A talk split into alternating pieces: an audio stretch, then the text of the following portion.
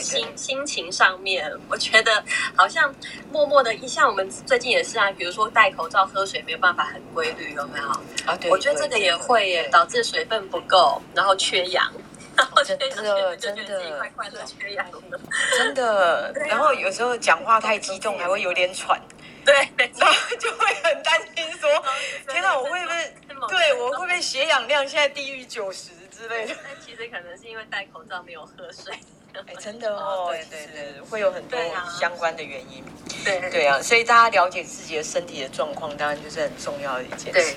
是，没错。真的，我们有蛮多听众反映，就是说，哎，为什么你们这么会尬聊？哎，没有啦，因为主持人的关系。对对对，主持人有尬聊的天分。对。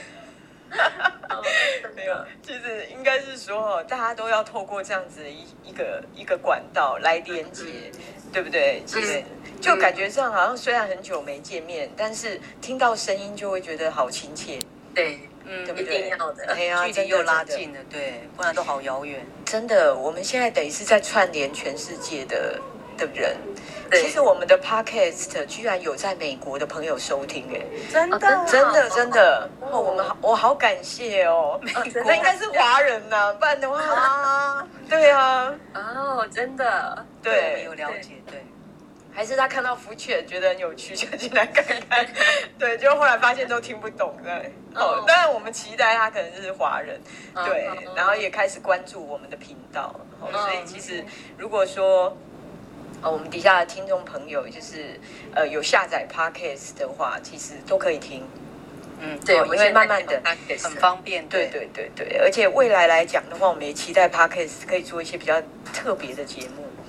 嗯哼，哦，比较不一样一点。好，哦那我们很快的，好，我们下次。尬聊的话，可能要三点半就上，反正很快时间就到达了，所以我们呢准时开始我们今天的节目喽。好，那今天是九月十五号下午四点钟，然后我们呃欢迎大家今天来到 Food Chat 轻松时刻。好，那今天还是要再讲一下啦，这个房，因为我们不确定有没有新朋友哈，就旧朋友的话，我们就是忍耐一下哦。就是我们这个房期待是透过呃，因为营呃，透过一个空间、一个环境来跟大家讨论一些专业的东西。哦，比如像营养，它就是一个比较专业的呃的一个项目。那很多人呢，在这一块，他没有办法有一个比较好的管道去了解。嗯哼。所以，我们呃，透过这个房，我们希望可以让大家有一个平台，呃，可以跟营养师直接的互动，提出你的疑问。好，那你今天有什么样的问题？就像呃，我们今天的主题其实是营养功能医学新思维嘛。那呃，我们最近也会听到有一些个案，其实他在表示说。他今天他可能去看医生，然后他也问了医生的一些问题，就是比如说我现在我身体不舒服的这个状态，好，因为我可能一家人大家可能都血压高，哦哦，那这个时候我可以怎么做呢？哦，那医生可能给他很简单的，啊，你就不能吃太咸啊，好，可能就这样。啊，那他心里面 OS，可是我已经很清淡了啊，我烤肉酱 我都不敢加了啊，那我都请那个。外面的都不要少盐啊，那为什么我还是会这样？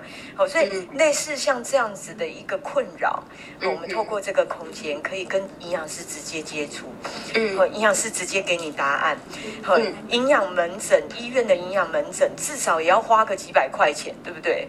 我们在这里免费哎，天哪，真的是跳楼大拍卖了。所以，我们期待大家在待会好，我们举手好，可以举手。提问好，让大家知道，就是呃，就是说呃，直接问营养师，就是你有什么样的问题，直接问营养师好，然后让营养师直接为你解答。所以我们会进入我们今天的主题。那当然，在主题之前的话，我们要先欢迎我们今天两位大家还算蛮熟悉的来宾。好。嗯，对，那第一位我还是要介绍一下，因为我想我们有新朋友，而且我今天想到了一个不一样的梗。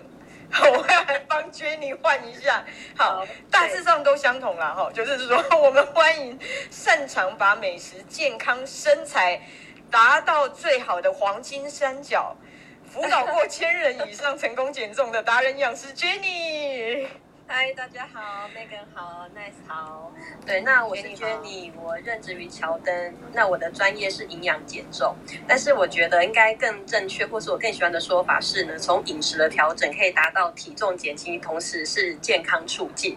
对，所以呢，那今天很开心可以就是跟大家开房来聊这个话题。好，谢谢我们，谢谢 Jenny，有没有很微啊？前面这个介绍 还不错，下次也在想的更微。OK OK OK，我继续努力。好，那第二位呢，是我们大家其实也是非常熟悉的哦，就是呃，我们在社区营养卫教啊，广播节目的客座营养师，或甚至教育训练的专任讲师，目前呢任职国立台北护理健康大学。兼任讲师，我们的 Nice 营养师。嗨，大家好，Megan 好，我是 Nice。而我过去在教学医院是做临床营养师的工作很多年了。那我的专长是在慢性病的营养照顾，还有社区的营养，还有老人居家营养这方面的。那很高兴可以在呃 Food Chat 跟大家一起来聊聊营养跟健康，谢谢。好，我们欢迎然后 Nice 跟 Jenny。然后我其实很想要创造那个罐头掌声啊，但是还没有找到适当的。对，好，OK。我们今天的主题其实很有趣，我们今天叫做营养功能医学新思维。那当然一开始的时候，我们就必须要先破题嘛。到底，因为大家对功能医学其实应该还是陌生的。嗯，那到底功能医学是什么？好，就是我们呃一开始先让大家可以了解这个名词，然后可能是一个比较新的名词，它到底是什么？好，我们看呃 Jenny 先为我们大家分析一下，注解一下什么是功能医学。好哦，其实功能医学，我想应该可能大家有人有听过。哦，那它最早的话呢，是来自一个营养生化学家，美国。哦，在美国有一个那个呃医那个功能医学之父。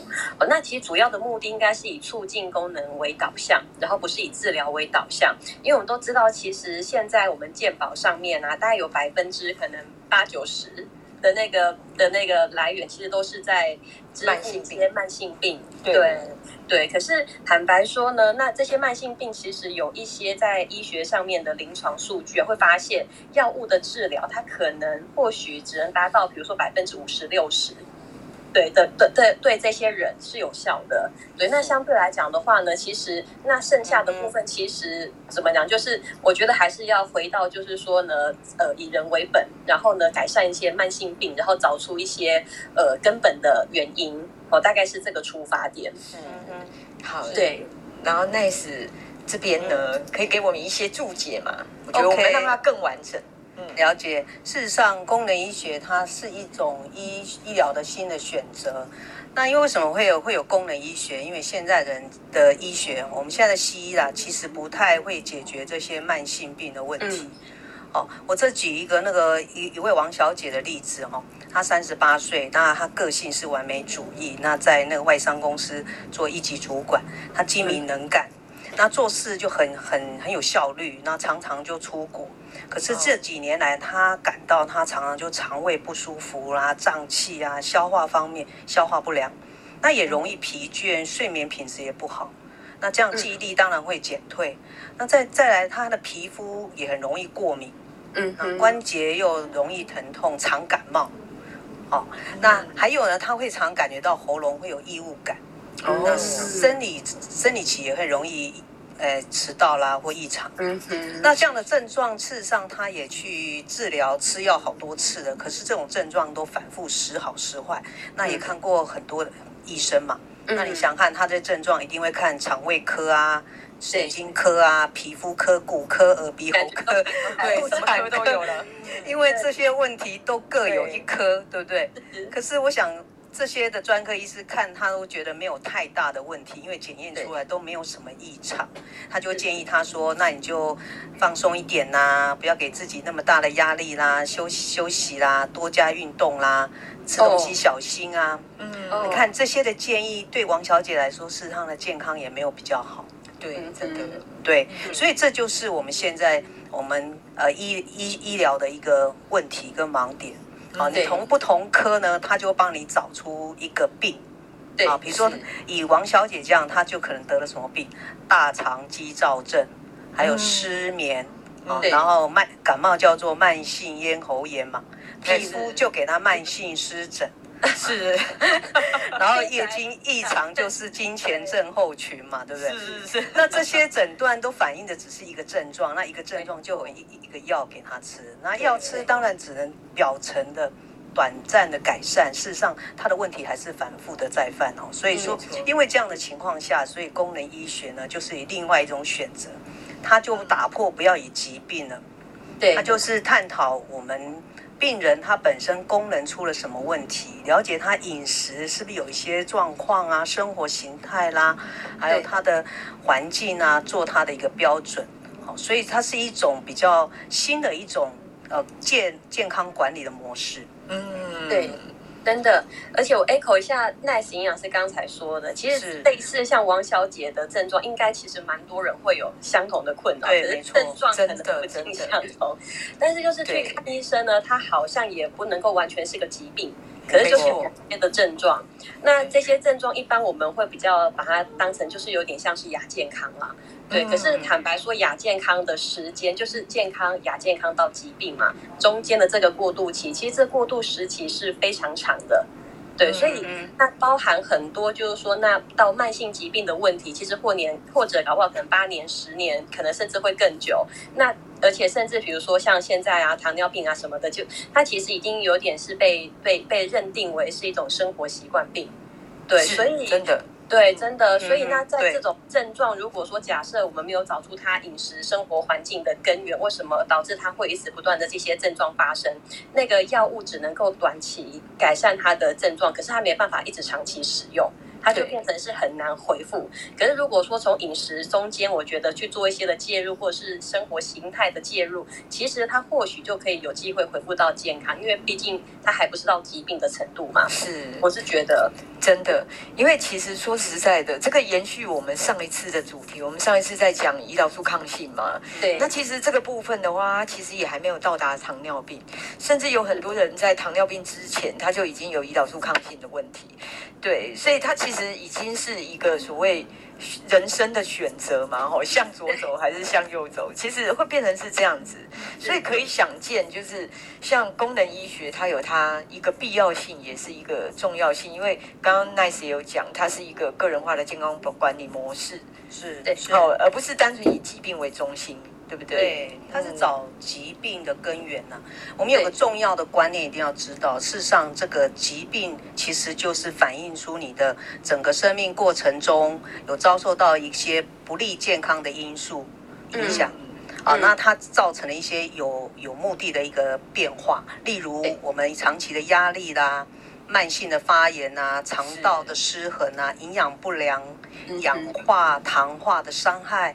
还有我们环境的毒素跟解毒能力，另外荷尔蒙的代谢异常，这些呢不利的因素产生的这些疾病的症状，不一定确实是有这个毛病，而是它已经开始告诉你，其实你身体已经有一些健康的问题。所以我们要知道，疾病的开始不是被发现的时候才开始，哦，对，所以在一般的慢性病发生之前，就好像那个冰山。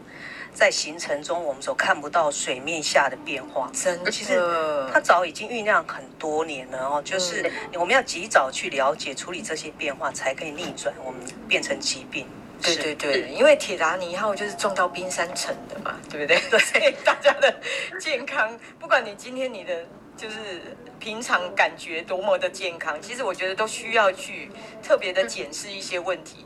嗯，对不对？铁达尼号看起来也很厉害啊，不像会沉啊。对啊，那冰山看起来好小哦，可是冰山下面那个真的好大，深沉。对对对对对，好，所以功能医学大家其实这样子听下来，应该大致上知道这是什么样的一个呃一个方向或内容。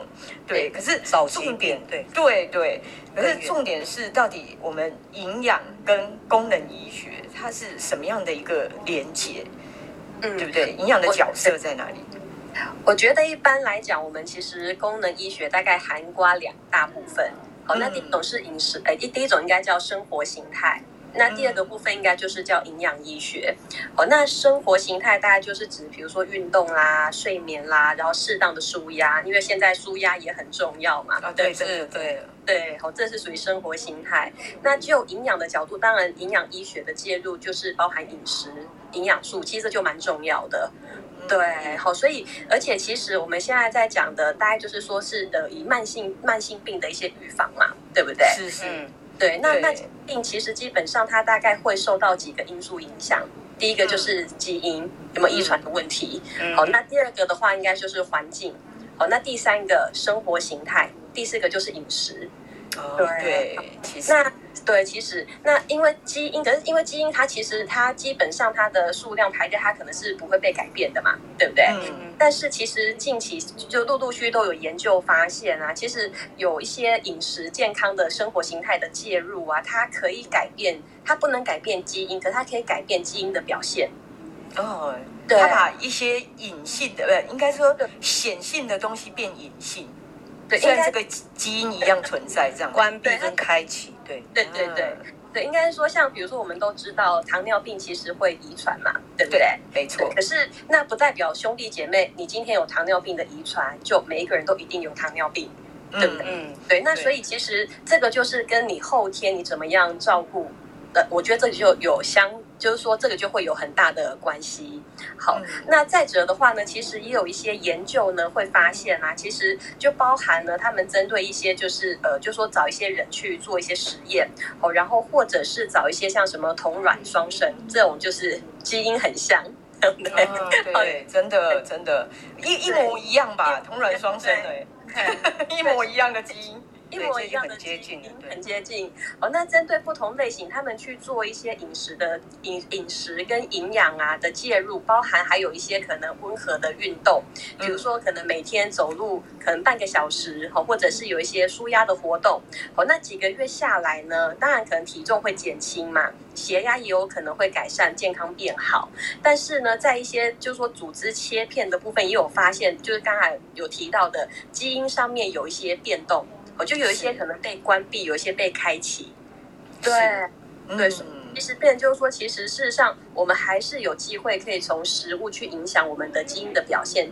因因此，我们就不用觉得今天糖尿病我就一定是一定我这辈子就 一定会糖尿病。真的，真的，真的。改变的，对，而且食物可能会影响到可能甚至有八九十 percent 基因的一个的表现哦。嗯。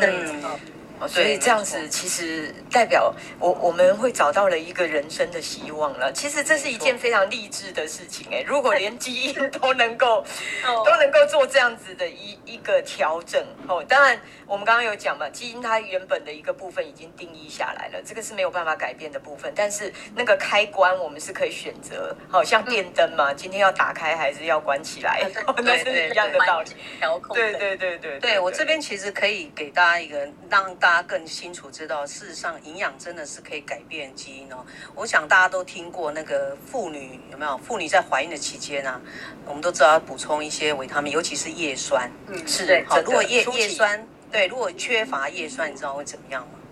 就是、神经管，它的神经系统容易产生畸胎、畸形儿，嗯、对不对？对，所以你看，叶酸就是一个营养素，这个营养素缺乏，我们基因的一个表现就会异常。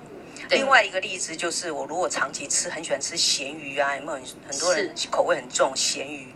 对，真的。那他如他如果喜欢吃这样的食物的类型的话，他一辈子他患那个鼻咽癌的可能性就很高。因为咸鱼那个的一个本身这个致癌物，它对于这个鼻咽癌的罹患是呃研究是相关性非常高的。嗯，所以事实上，食物真的会触动、开启一些坏的基因，也可以关闭一些不好的基因。所以我觉得，呃，从营养角度是可以给我们呃现代人健康是一个希望。从改善饮食，对，真的，真的，这其实很重要啦。其实吃的东西是这样，因为刚刚刚刚刚 Nice 一直在讲咸鱼嘛，哈，我让大家轻松一点，就是 你知道，就是一直接一直在想。哦，对，咸鱼翻身也是一个名词。然后还有那个袜子脱下来就会有咸鱼味，这个也要很小心吗？对，其实我觉得都会有一些相关性啊。哦，就是说，哦，不是真的袜子 咸鱼味有相关性，应该是食物也会引起体味啊。对，其实它其实来源都还是在于食物。好，楼又有点歪了，没关系，我们马上回来。OK，哦，所以其实应该是说。哦，如果像这样子的话，我们其实是可以完全理解嘛，因为生活形态跟、嗯、跟呃，刚刚 Jenny 有提到的生活形态营养医学，哦，那生活形态跟营养医学其实它就是息息相关的一件事情，因为很多人舒压会靠吃嘛。对，生活形态上面压力很大，他舒压就靠吃来哦，所以其实有些时候我们选择的食物应该也是一件很重要的事情。可是我觉得在呃一般人应该比较难知道的，就是说我如何在疾病之前我就踩刹车。嗯，因为我们刚刚提到的，对，对我们刚刚提到的生活形态营养医学，呃，的确。我们可能因为一些生活形态的影响，或者好，我们原本基因上面的一个表现，好，让我们可能离病率会比较高。嗯，对。那这种情况的话，我们如何早期发现我有这样子的一个呃一个可能性？因为很少人去探究我身体的基因形态是什么样的基因嘛，对不对？对，没错。我我觉得哈，这个我倒是最近有一个蛮深刻的感受哈，因为我我们现在其实我觉得如何早期发现呢？我觉得第一件事情其实定期的健检真的蛮重要的。嗯，对，因为最近我就身边有出现一个就朋友的长辈的例子，对，那因为他就是突然发现就是有一点小中风的症状，那还好赶就是很快的立即发现，然后就送医了。好，那。但是检查出来呢，他的糖化血色素是十二点七哦，哇，好高，高，基因非常的高。一般我们在健康检查，大概标准值应该是六嘛，嗯、对不对？是，对，对所以那十二点七，所以其实他中风的原因，事实上是因为血糖过高导致的中风。嗯嗯、对，那但是一般来讲，因为他，但是他却从来都不知道他可能有糖尿病。哦，对，所以那代表其实他在这过程当中，其实就是。或许没有在定期的健检，才会一下子从六飙到十二，因为这个不是瞬间可以达到的一个数字。对对对，所以所以我真的会觉得，那但我们在这之前，如果可以做定期的健康检查，其实至少我觉得在数据上面，我们可以去做一个掌控，其实会比较比较好一点。嗯，对，所以定期健检很重要。对，但是现在就是有一个问题，就是现在的健康检查的那个标准啊，事实上如果达到那个标准。再再去发现，已经其实都已经得病了，你知道吗？哎，对，也是没错。对，像现在的血糖标准，其实就是一百二十六才算糖尿病。对，那那现在假设这个数值是一百、一百一、一百二、一百二十五，有点那是不是就可以 OK 不用管吗？还是 静观其变，对不对？对，事实上这个数字，这个是一个仰赖这个数字，就会让我们错失健康哈。对，所以所以一般大概都是，如果你在医院的整个流程如果没有超过一百二十六，他可能就叫你饮食要注意啊，继续观察哈、啊。对，这样一般是这样。对，事实上，可是糖尿病发病之前有很长的时间，事实上身体功能已经开始有变化，比如说他就很容易饥饿感啊，喜欢吃甜食啊，就像我们上次讲的胰岛素阻抗的问题啊，都已经产生了。如果这时候如果能够早一点发现，然后让胰岛素阻抗这个部分可以彻底的改变逆转的话，事实上就不会往糖尿病，血糖就不会到一百二十六，要终身服药。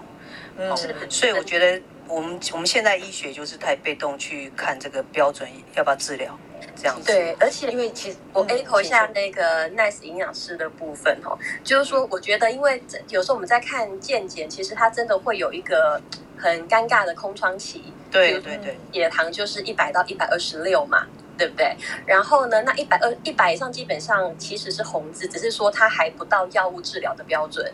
那其实胆固醇也是两百到两百四。两百已经是不标准了，可是两百四以上才需要吃药。可在这过程当中，其实有很多人是不知道我该怎么办的。可其实这些在两百到两百四以内，这种都是可以借由一些饮食生活环境的改变，它是有可能被改善的。嗯，对。所以，但是我们在看数字，就是至少我会知道，哎，什么样的情况下我我提醒自己该该注意。那甚至比如说，我们可以再把标准拉严格一点，比如说胆固醇两百。那我大概一百八、一百九，可能我就要提醒自己，有可能已经在接近亚健康的这个边缘，或者是比如说糖化血色素已经到达五点七，这其实应该也已经算是有点是糖尿病前期了。是是是，对对。其实，因为除了健检结果异常以外，其实很多人他。他可能在面对可能一个疾病的时候，他也是会有点恐惧感，因为一般人会觉得，我今天我一旦吃药，我可能再也不可逆了，好，我这个药物可能一辈子都要吃下去。哦，其实，所以其实，在还没有达到疾病之前，这一个部分的话是很重要。那当然，我们讲哦，有的有的人，我我现在听过的啦，尤其是男性朋友，真的，男性朋友都比女性朋友来的，可能对健检这件事情很排斥，他们不太敢健检。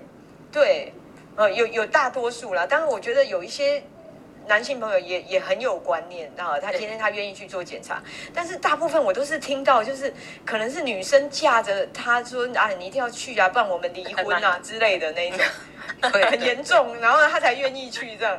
哦，对，那所以我讲男性平均寿命就会比较短，是这个原因。OK，真的啊，对啊，是。好，我们这个因为三位，我们现在在在聊的三位。其实来来宾的部分的话，哈，包括我，我们三位都女性嘛，哈，所以我必须讲，那可能是我们女性的基因本来就比较好，所以寿命比较长。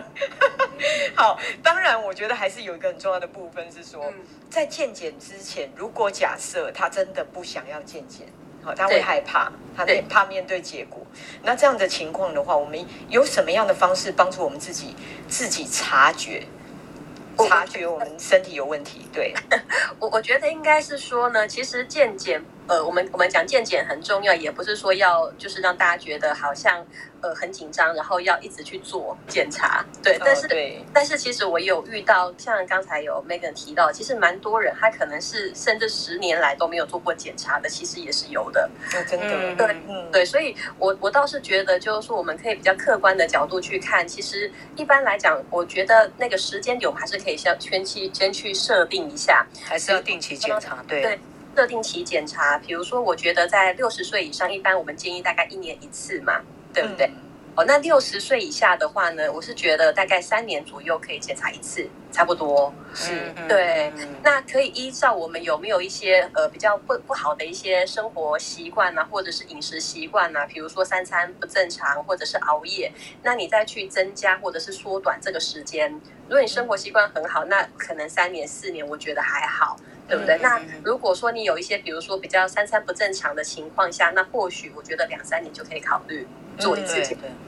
对，了解。那我这边事实上，我会觉得检查的那个频率来说，是真的一定要固定去做检查。之外呢，我是觉得检查的内容呢，我觉得我们现在的心血管疾病的这个预防真的很重要。你看，昨天又听到某个艺人忽然间，呃，才年纪蛮轻的，六十八岁嘛，那个。那个艺人对不对？那听说他有糖尿病，然后那个忽然间就猝死，真的是蛮讶异的。所以说心血管疾病这方面能够提早预防的话是最好的。那在这个角度上做什么检查？我是建议可以做那个胰岛素阻抗这个数值，还有那个 HSCRP 高敏感度的那个发炎指数，对。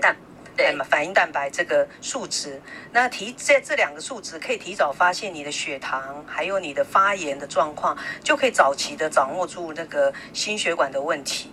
是，对，对嗯、没错，对，对，因为如果做传统的一般的检查是比较很少检查到这两项，那你等到这个检查传统的检查那个数字出现的时候，其实上都是已经太慢，都是已经要吃药啦，就是控制。哦，是。是真的，其实呃，检查哦，应该是说检查的话，我觉得他真的还是要有一些自发性的意识啦。对对，那有的人是开始感觉到有一些些异状，哦，那我我觉得应该可以给底下听众一些些的方向，就是说，呃，当你的身体发发现了有什么样的征兆的时候，嗯哼，哦，那我们要赶快去做检查，或者说我们要开始特别的小心。嗯，对。我觉得应该是说呢，如因为我们毕竟再怎么样不会每年做健检嘛，对不对？是是。是是，那在没有健检的中间，其实我觉得我们也是可以养成自我去观察、自我察觉的这个部分。哦，所以那我们可以把身体简单分成，可能就是有大概六大系统。好，那我们可以从不同的一些症状去，就是就是去检视是不是有一些小小的问题需要去留意了。好，那首先第一个是呃肠胃功能，好，那第二个是血液循环，好，那第三个是免疫功能，哦，第四个是新陈代谢，哦，那第五个是内分泌。第六个是自律神经，好，那我们先讲第一个肠胃的部分哈。我觉得其实肠胃是我觉得呃健康很很重要照顾的第一个防线，因为有百分之七十的免疫细胞都在肠道。嗯，对。哦，那如果今天肠道失调，其实就很容易会有一些，比如说呃比较严重，可能是消化性溃疡嘛。嗯，可是在在这很对，在这个比较严重之前，其实我们就可以先去观察我有没有哪一些小小的症状，比如说有没有经常性的打嗝啊，好，或者是呢常常觉得就是胃很胀，好，或者是胃酸过多，哦，或者是去观察排便。嗯，但是这个排便排便，其实我常常会遇到客人问我说，哎。因为他们有有些人会觉得每天要排一次才是正常，或者是一天要排两次、三次。对对对对，然后呃两三天没有排便，就觉得自己好像便秘，焦虑，对，都 会焦虑。对，可是其实我觉得排便倒是呢，形状比次数更重要。哦，所以要好好的端详它一下。对对，有时候像马桶冲掉了，其实你没有去注意。对，我懂。一天要大概一到两根香蕉这样长。哎，对对，香蕉一样那样长的形状，对，是最好的。金黄色，对，金黄色。好，所以如果说我们发现我们常常是有软便啦，或者是可能腹泻的这个现象，其实反而这是我们比较需要去检视的。好，但是一天到三天排一次便，其实倒是算是都是正常的一个现象。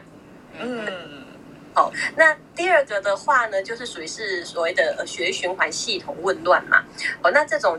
最最简单就是会比较容易会有手脚冰冷，然后手脚冰冷，哦，那那再来的话呢，可能就是容易呃那个头头痛啊，或者是胸闷、缺氧，okay, 好像又很像 某个症状，对，对，所以真的真的属于血液血液循环比较紊乱的现象，可能会有这些我们是要去留意的。好，OK，好，那第三个是属于是免疫失调的部分，好。嗯。那免疫失调的话呢，一般来讲比较常见的可能就是比较频繁的有过敏的现象。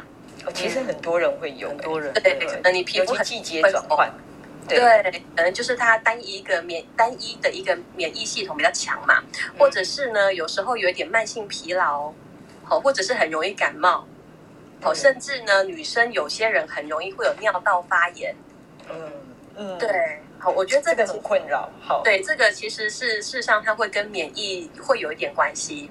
嗯，对。好，那再来第四个是呃新陈代谢的部分。好，那新陈代谢其实大概指的就会是血糖啦，或者是血脂肪代谢不良。哦，所以血压、血脂偏高，这些就是比较属于在新陈代谢失衡的部分。是吗？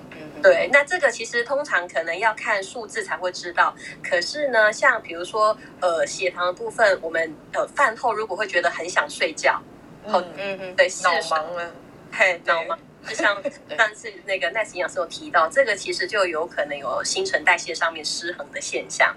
好，那第五个内分泌的部分呢，其实妇科比较常见的就是可能呃生理期不规律啊、经痛啦，哦那个青春痘这个已经过了青春期还在长青春痘，对，这个很有可能。好，或者是呢，其实包含男性突然的，比如说呃脾气不好，哦情绪起暴躁。对，这也有可能。其实男性也是有更年期的，哦、所以也是更年期，变啦，对，荷尔蒙改变了。对，第六个，最后一个就是自律神经的失调嘛。哦，那自律神经失调，这大家可能就比较能理解，比如说睡眠不好啦，是，然后容易心悸啊、耳鸣啊、焦虑啊，这些其实就比较跟自律神经会有一些关系。哦，所以我觉得可以从一些简单的一些自我的检视。我先去评估，那我是不是有哪些地方可能要稍微去留意了？嗯，真的，真的，对，对。其实这个部分的话，真的就是也算是有一点呃，touch 到刚刚那个奈斯营养师举例的嘛。我刚刚在听的话，我觉得刚刚那位王小姐几乎全部都有了。好，可是对，太跨越了很多，真的，真的，都不知道看哪一科，几乎全部都要看。对对，对，很多疾病都是这样的，它都是复合型的。真的啊，其实它的症状也都非常有相关性啊。对对，其实而且也都有一点连接，你根本无法判断说自己到底是什么样的问题。对，嗯、对那可是像这样子的话怎么办呢？因为听起来就很恐怖了，对不对？对我们这一般人就开始紧张啦。那我这样是不是要开始吃药啊什么的？对对，一般人事实上都会很很急着想要把这这个症状处理，没错，想要赶快就是能够马上就好。对，可是他不晓得说，事实上，呃，你如果急很快的用药的话，你可能又落入另外一个药物的副作用，或是因为药物去干扰身体的一些问题，引发了另外的症状。我举这个例子，就是我们比较常现在的文明病，就是胃食道逆流。啊、哦，真的，就常吃的火烧心、胸口灼热这种胃食道逆流，GERD 这个这个症状，哦，事实上，像这个症状，大部分都是用。制酸剂抑制胃酸，没错。对，那像这个制酸剂 PPI 这种制酸剂，它抑制我们的胃酸。可是你知道，我们身体胃酸在我们身体的消化功能占了很重要的角色。它又可以消化，又可以杀菌，然后也可以帮助我们营养吸收，在我们生理上是扮演这样的角色。什么营养吸收？钙，我们每天都补钙。如果没有胃酸的话，那就是钙也没吃再多钙片也没办法吸收。嗯，对哦，所以很多老年人就是因为胃酸不足，所以会出现贫血的问题。嗯，那那到底这个胃食道逆流是什么原因呢？跟胃酸有关吗？不是，它是其实是食道跟胃之间的有一个呃喷门的机能失调。对，好，那这个失调的结果可能是它的原因为什么会失调？可能压力啊，或是幽门杆菌啊，缺乏镁啊，或是吃太过吃太饱啊，食物过敏啊。嗯还有喝咖啡、喝甜食，还有药物，像一些降降血压药，也会引起这个胃食道逆流。是，那你看这些原因又不是单纯胃酸，你只用制酸剂的话，你短时间是觉得比较舒服，可是你已经影响到你的消化跟营养的吸收，反而会缺乏一些 B 群啊、啊 B 十二啦，然后反而又会发生胃酸反增，一旦停了药，你胃酸又又增加了。嗯。哦，所以千万不要说用药就可以解决。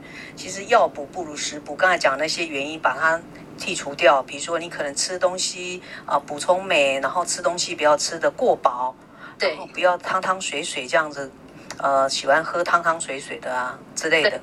好，我想这个娟这个娟妮营养师，她有很多个案，应该都比较清楚。对 对，真的，我觉得刚才 Ness 营养师说的，我觉得很有道理。因为我觉得其实不是不能吃药，但是我觉得药它应该是在比如说急性期的时候你吃，短时间是 OK 的。可是如果你是长期一直不断的在吃药，这我觉得依赖药物这样不好。对，就变成依赖药物，而且其实有可能反过来是因为根本的原因没有被找到。因为其实真的我们就有一个个案，就是我们之前有一个客人，他其实是不是做减重，他是做健康管理，对，但是。呃，个人大概差不多一百五十几公分，四十二公斤，哦、非常的瘦哎，很瘦，很会形的体重。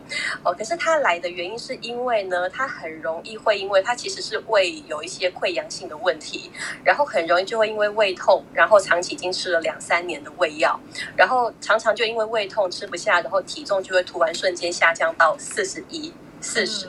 对，那因此也会导致一些营养不好，然后就是贫血啦，然后营养不均衡、疲累等等的这些症状。对，那他因为他是一位退休老师，那他这个症状其实是因为呢，退休之后可能就安排生活很丰富嘛，然后下午茶常跟姐妹们吃到饱，甜点吃。哦，对，最开始的起因应该是有点是这样子，然后呢，那导致最后有一点那个胃溃疡的部分。那他来了之后呢，其实我们发现呢、啊，因为其实我觉得胃药一般来讲是不会吃到这么长期的。可是来了之后，我们发现，因为他其实他想要做一些的饮食健康的改变，所以开始去吃一些健康的食物。可他的健康食物就是早餐，他都会固定吃麦片。可是麦片其实是健康的东西，但是并不适合在他胃有这个问题的时候，因为它其实反而是会刺激胃酸分泌的。是，对，所以其实我们把它改成是固体的食物之后，它反而它的胃药。就开始从每天一定要吃到变成大概一个多月，可能就变成两三天，顶多吃一次，然后慢慢的可能顶多就是诶两三个月后，可能就是变成一个礼拜吃一次，就是有需要的时候开始就慢慢的减量。哦、对，嗯、对，到后面大概呃快半年左右，它就是几乎药给到停，除除了说就是特殊状况，对，才需要再再再从药物去做辅助。对，所以其实这个真的就是，我觉得食物对于每一天你日常生活，因为你每天三餐面对的都是它嘛。对，没错，没错，我们要找到原因，对不对？是真的，这其实是一件非常重要的事情，因为应该没有人很想吃药嘛，而且临床上面来讲的话，其实医生也会特别去讲胃食道逆流这一个问题的话，它属于是一种症状，它其实所有的制酸剂，它只能短暂解决当下不舒服的感觉，对对，那其实它还是会不断的在复发的。对对，因为不断的生活习惯还是没改变，不断在刺激它嘛，所以它就会不断的又发作。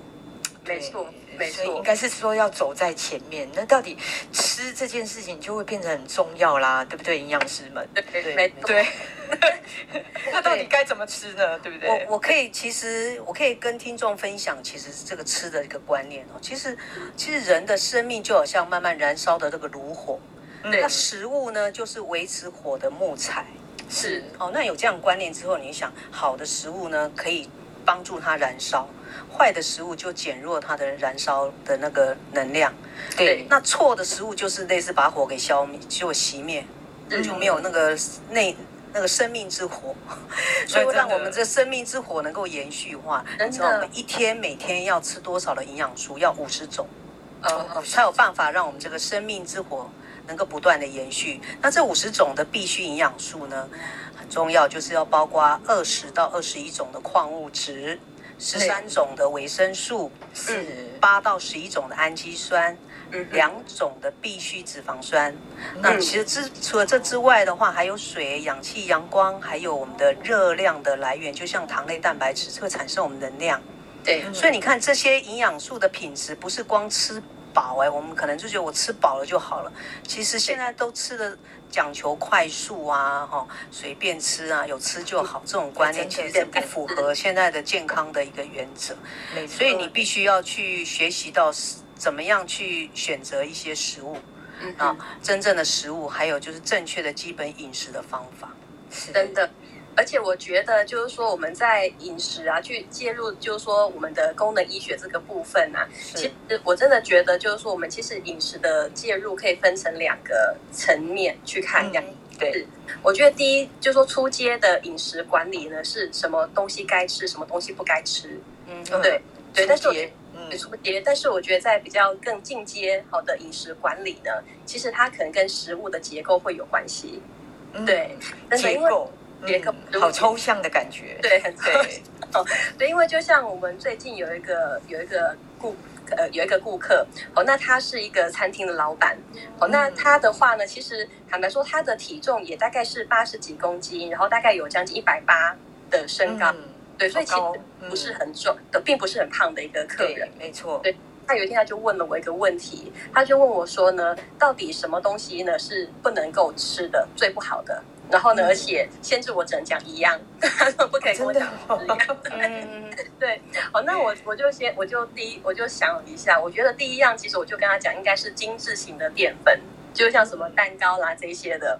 然后他就跟我说，哎，这个还好，他不会太常吃，他不爱。嗯哦，那我就想好，那第二个炸的，对，是，他说这个他也不常吃，对，可是可是你知道他他就是说，我觉得，所以其实应该是说呢，他其实基本上我就跟他讲，其实呢他是有在注意饮食，哪些东西可以吃，哪些东西不能吃。可是他今天会来的原因，事实上呢，我们这个客人他体重真的不多，但是内脏脂肪很高。嗯，对，内脏脂肪很高。那其实呢，事实上，因为我觉得我们餐厅老板他其实，呃，因为你在一个美食要出来之前，他也是必须要花很多的心力，包含要试吃。他可能在试菜单的过程当中，从两点吃到五点，要试吃这么大里面，对，真的，可能是六七种的面包，然后呢，可能是不同的肉。你就算每个都只吃一点，其实那个也蛮惊人的，对。对，所以这个就是背后他需要去付出的部分嘛。那所以有时候，那再加上可能忙的时候，就会难免有大小餐。那太忙了又没有吃，可能等到晚上九点了，可能再回去吃个一餐。嗯，那这事实上就是所谓的饮食结构，就是他可能餐次分配的不是这么的均匀，或者是在选择食物有些的限制。他变变成就是他可能这一餐都只能吃个蛋白质，或这一餐只能吃个淀粉。哦，那其实这种就是属于在结构上面的失衡，对，那比例对对，可能就是比例出问题了。所以其实他没有，所以因此的话呢，因为他有先做到了出街，他去做这些这些管理嘛，所以其实他定体重就因此不会很胖。可是呢，一些身体的潜在的这些问题，其实他就会从其他的这些层面去呃影响。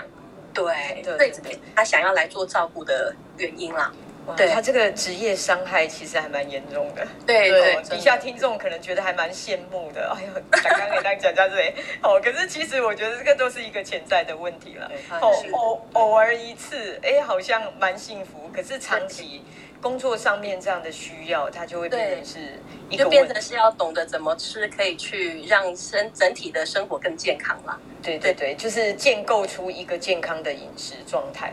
对，没错，对对对，然后这个就是属于高阶了嘛，对不对？对，是。刚刚初阶就是啊，哪一些适合，哪一些不适合。哦，对，高阶就是要去整个剖析，呃，你的你的饮食的结构，它是不是在一个比较健康的一个摄取一个范围，一个一个量。哦，这个其实就很重要哦。是，没错。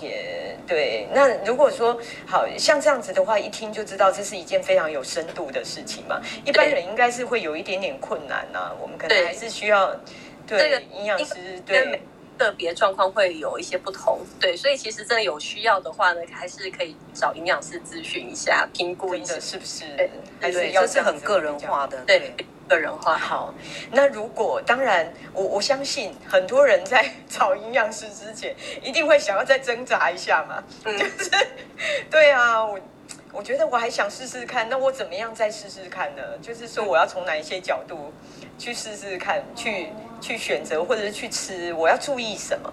嗯，事实上，现在的人其实上都是要注意，就是慢性发炎的这个问题。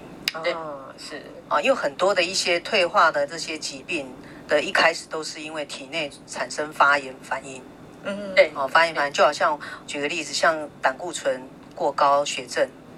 对，其实上不是因为降胆固醇就好。其实为什么胆固醇会沉积在我们血管里，是因为我们血管发炎。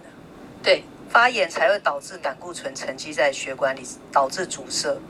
是哦，才，所以我们不是只是降胆固醇而已，我们要解决发炎的问题。所以，我们现代的人事实上常吃到一些容易体内发炎的一些食物。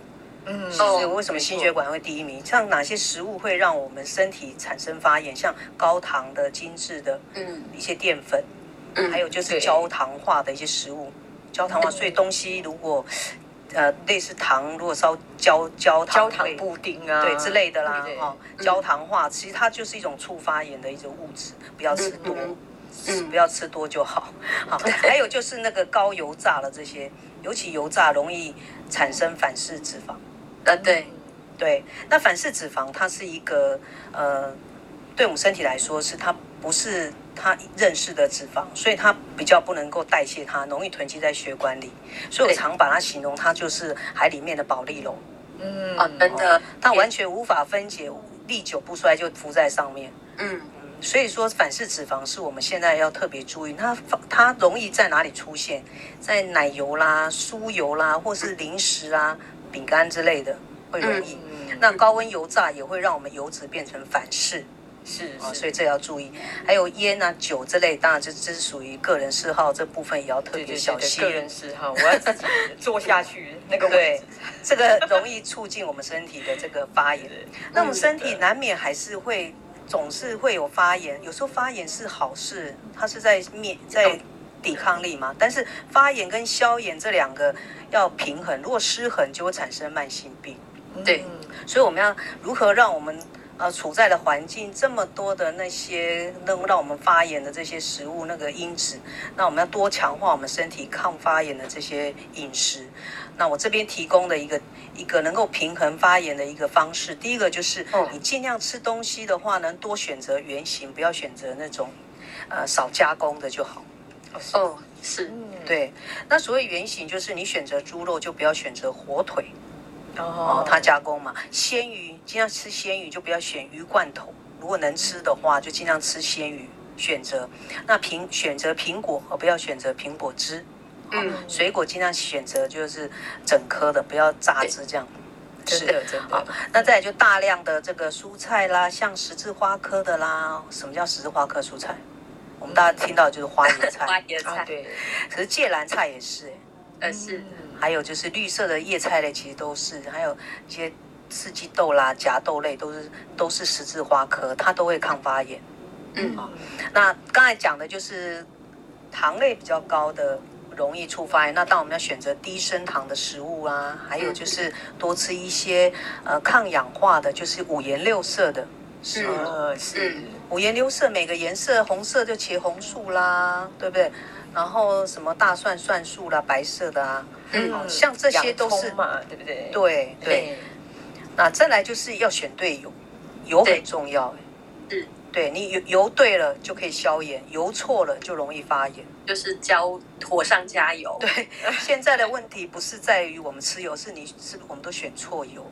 对，哦、尽量不要选择我们刚才讲的反式脂肪，它是一种人造人造的油，还有就高温之后也会变成反式脂肪，结构会改变，嗯、那它就让我们身体变成易燃物。嗯哼，啊，这会增加我们身体的发炎。那另外我们可以选择一些可以让呃自己协助消炎的一些营养的物质。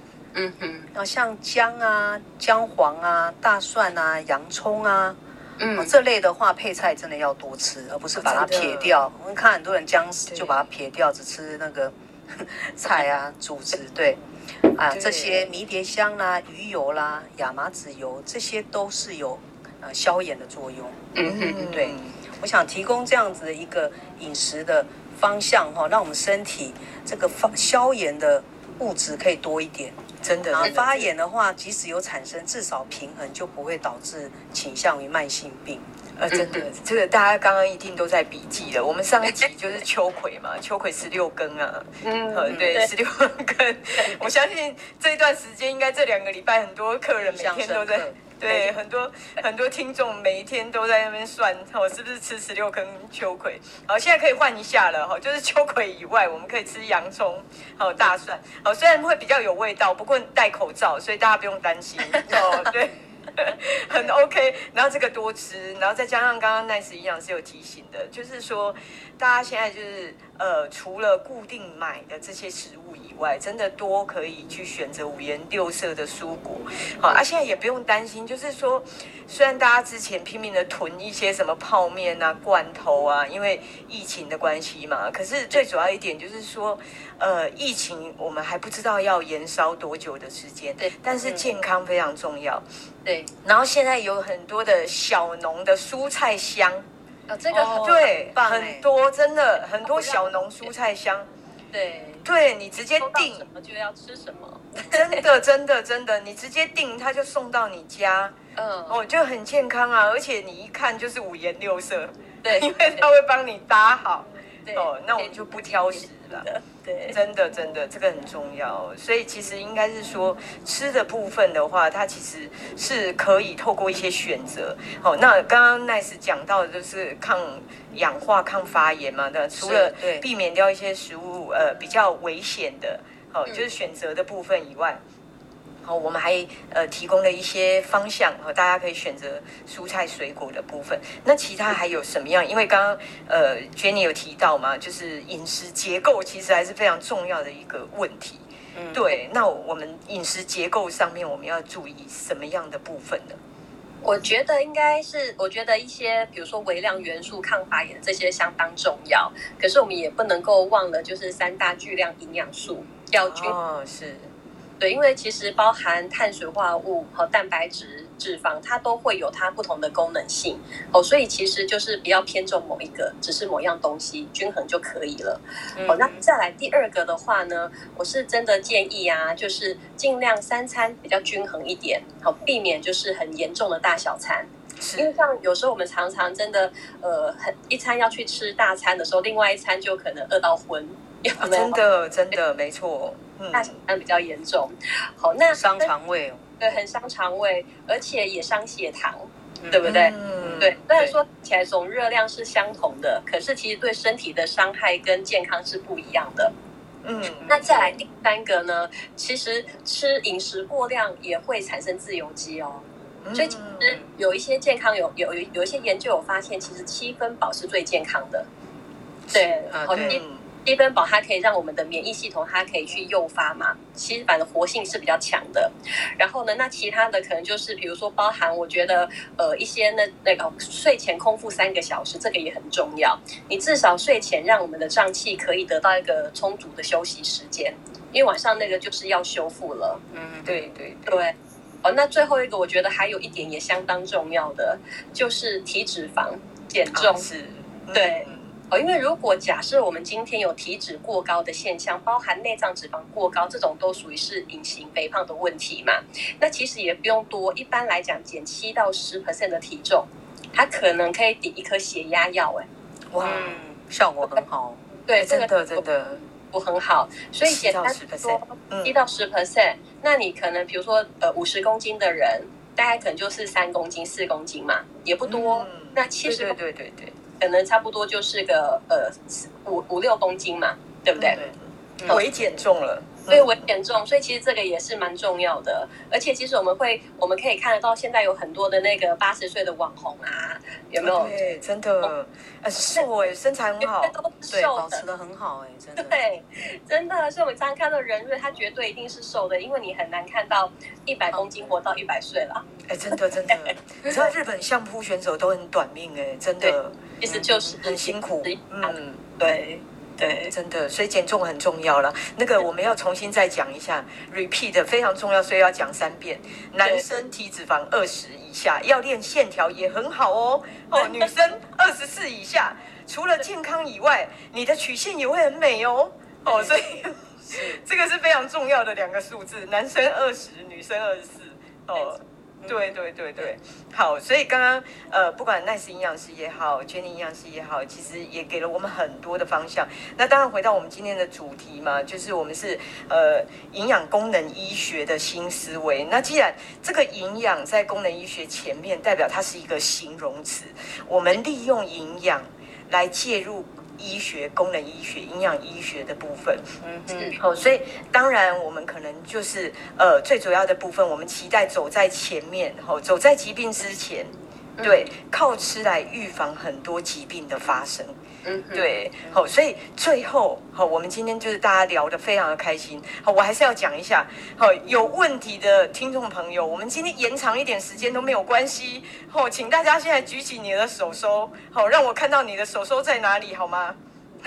哦，然后呢，我们在这个你举手的时间点，哦，让你酝酿一下，我们请我们两位营养师来帮我们 做个总结，好吗？好，我们先请 Jenny 营养师。